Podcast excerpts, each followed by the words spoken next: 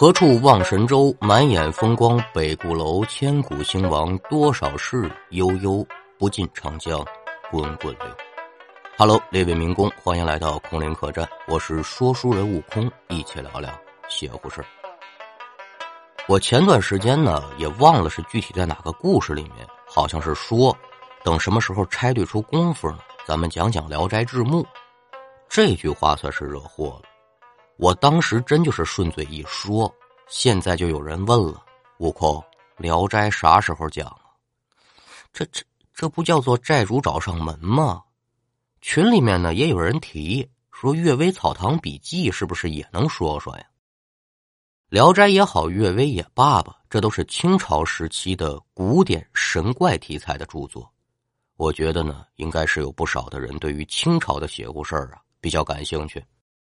所以今天我决定了，咱们讲一个明朝的故事。神经病！我感觉我再这样说话的话，就离挨揍不远了。那提起大明朝的话呢，大家也都不陌生。太祖朱元璋在南京建立的政权，定国号为明，年号为洪武。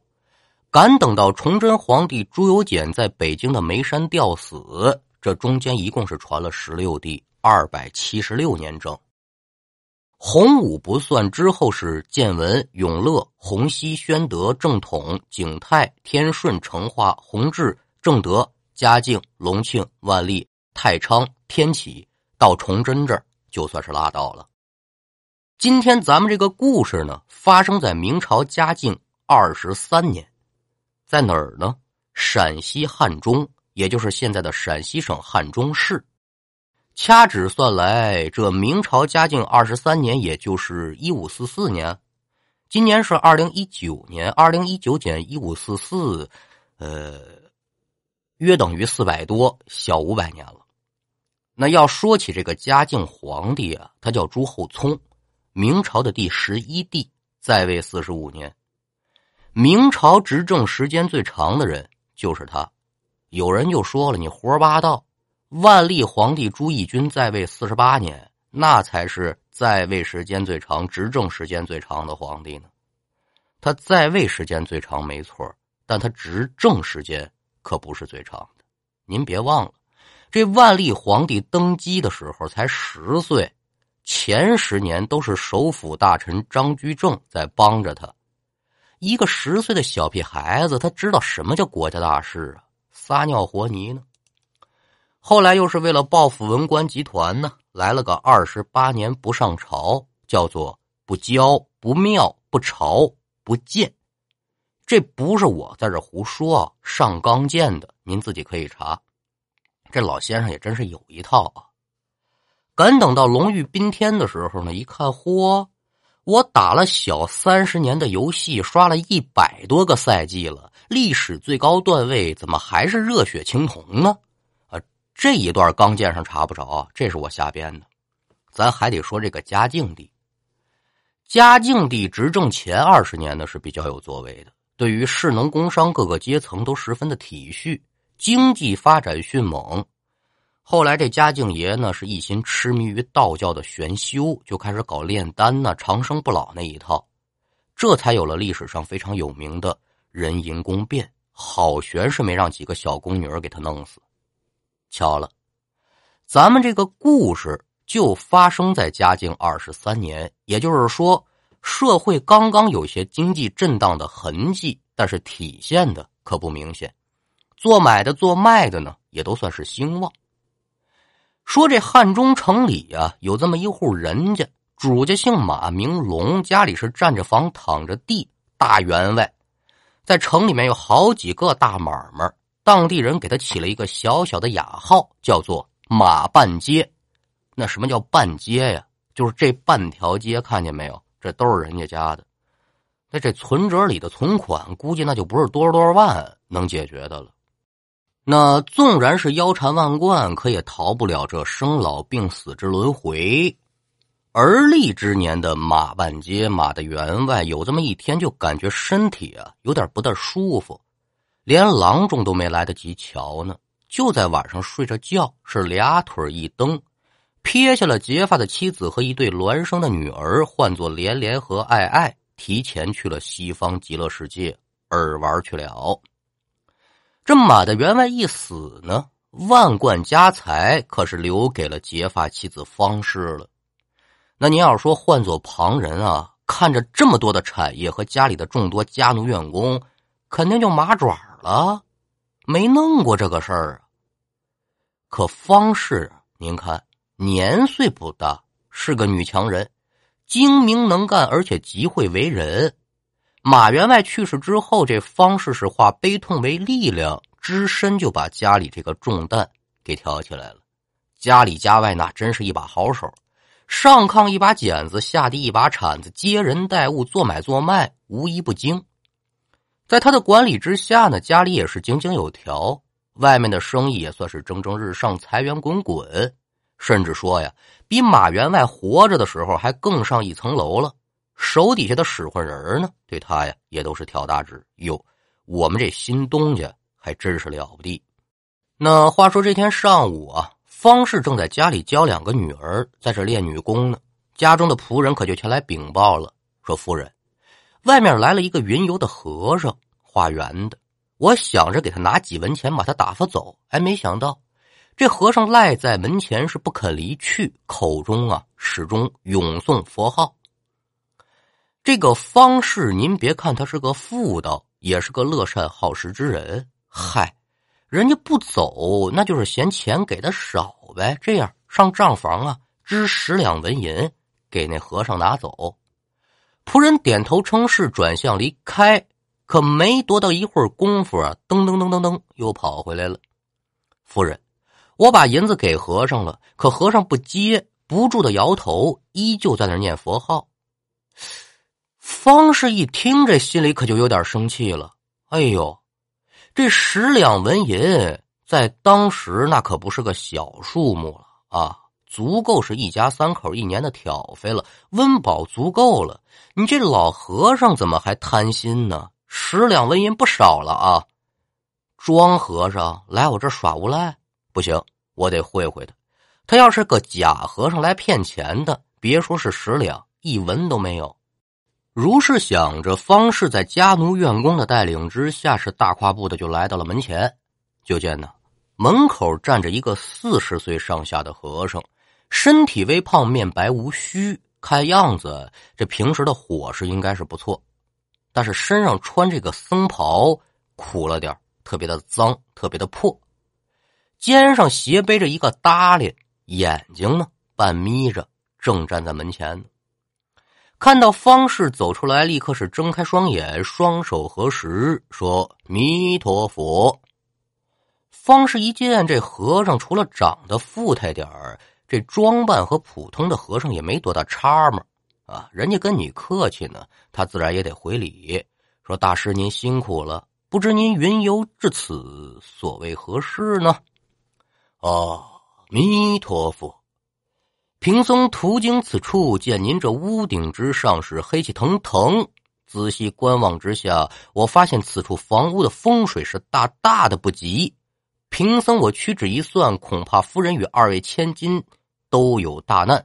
此事叫做事关重大，所以贫僧这才在门外等候夫人的到来。开始和尚说到风水的时候啊。这方氏还没当回事儿，这几年家里是家业兴旺，事事顺利，哪儿来的不吉呢？可是呢，敢等和尚把这话说完之后，方氏心里就大惊：“哎呦，我丈夫老马这么年轻就突然暴毙去世，难不成是风水不好？还有一个事儿，这和尚我是头回见，他怎么知道我们家里有两个女儿呢？”啊那个年代，这女孩是大门不出，二门不迈，很少见人。这和尚有点道行。此时的方式是不敢大意呀，这也有可能呢。这和尚是不是从别的地方打听来的呢？故意来危言耸听，讹诈我的钱财，这也说不定。我看看他下面怎么说。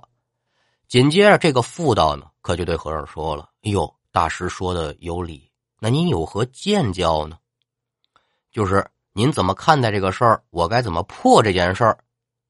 那依贫僧来看，夫人您这宅子呀，是命犯连真煞，所知之人呢是拒不长寿。好在是我佛慈悲，贫僧有一镇宅之宝物，具天地之灵气，颇有神通。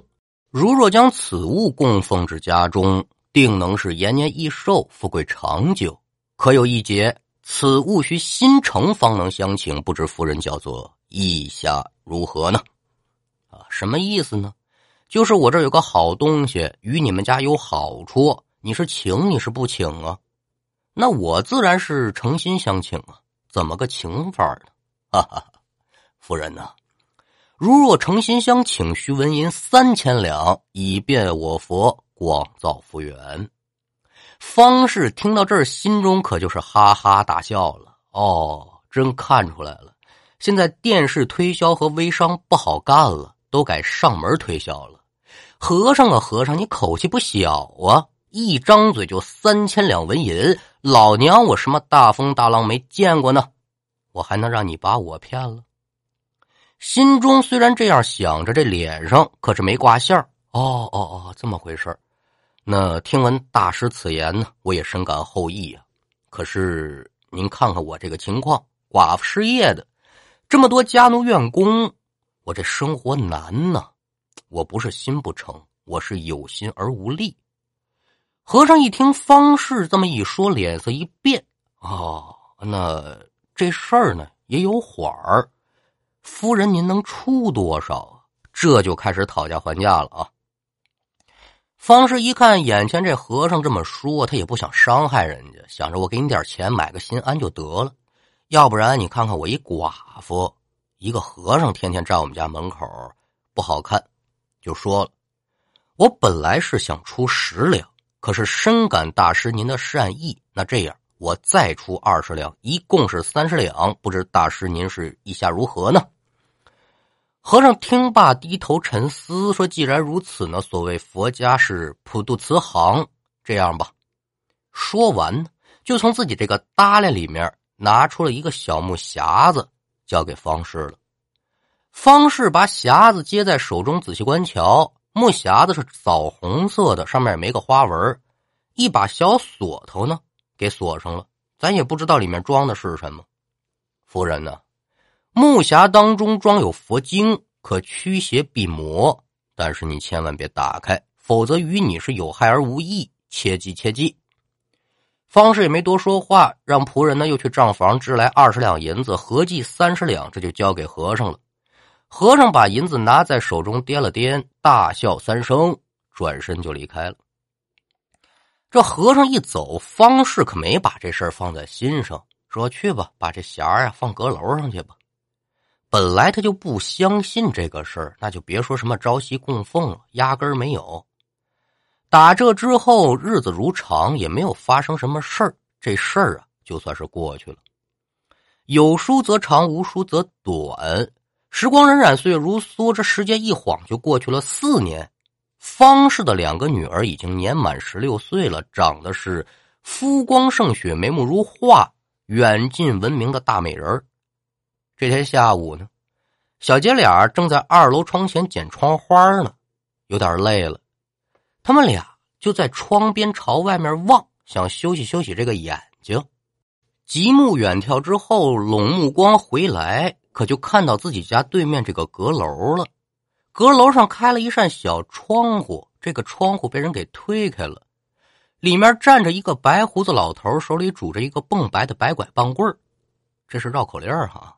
见到此情此景呢，小姐俩是相互对视一眼，因为他们知道这阁楼平时放杂物，没人住，这老头哪来的呀？也不认得呀。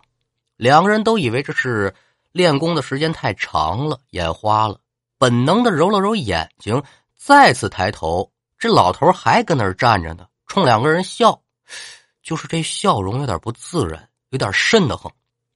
两个小丫头是大惊失色，连忙下楼就去找方氏，你一言我一语的，可就把刚才看见那老头的事情和方氏说了一遍。方氏也觉得奇怪呀，好好的哪儿来个老头啊？我是个寡妇。这家里出来一个陌生的男性，这这这成何体统啊？这古代的时候啊，封建，别管多大岁数，这寡妇呢，跟陌生的男子少接触。跟随二人上楼，可赶等着三楼再朝阁楼看的时候，发现这个窗子里面已然是空无一人。